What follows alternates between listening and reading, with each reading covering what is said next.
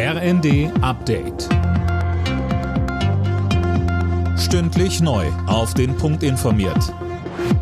Ich bin Philipp Nützig. Die bisherigen Warnstreiks bei der Bahn sind wohl erst der Anfang gewesen. Bei der Urabstimmung der Lokführergewerkschaft haben sich rund 97 Prozent der Mitglieder für längere und häufigere Arbeitskämpfe ausgesprochen. So will die GDL den Druck in den Tarifgesprächen mit der Bahn erhöhen. GDL-Chef Wieselski.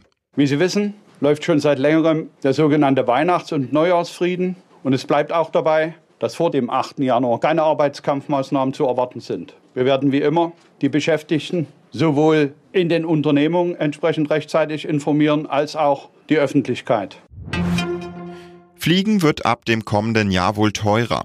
Die Bundesregierung will die Ticketsteuer für Passagierflüge anheben, um einen Teil des Milliardenlochs im Haushalt zu stopfen. Mehr von Finn Riebesell. Eigentlich wollte die Bundesregierung eine nationale Kerosinsteuer einführen. Das hätte für viele Airlines aber noch höhere Standortkosten bedeutet. Und die sind laut Bundesverband der deutschen Luftverkehrswirtschaft bereits jetzt die höchsten im europäischen Vergleich. Nun soll die Ticketsteuer in gleicher Höhe angehoben werden. Bis zu 580 Millionen Euro sollen dadurch in den Staatshaushalt fließen. Die Abgabe dürften viele Airlines auf die Passagiere abwälzen. Donald Trump darf nicht bei den Präsidentschaftsvorwahlen im US-Bundesstaat Colorado antreten. Das hat der oberste Gerichtshof des Bundesstaates geurteilt.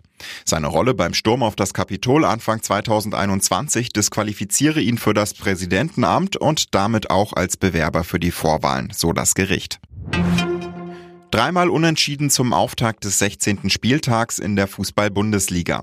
Zuerst trennten sich Werder Bremen und RB Leipzig 1 zu 1. Danach spielten Dortmund Mainz ebenfalls 1 zu 1 und Hoffenheim Darmstadt 3 zu 3. Alle Nachrichten auf rnd.de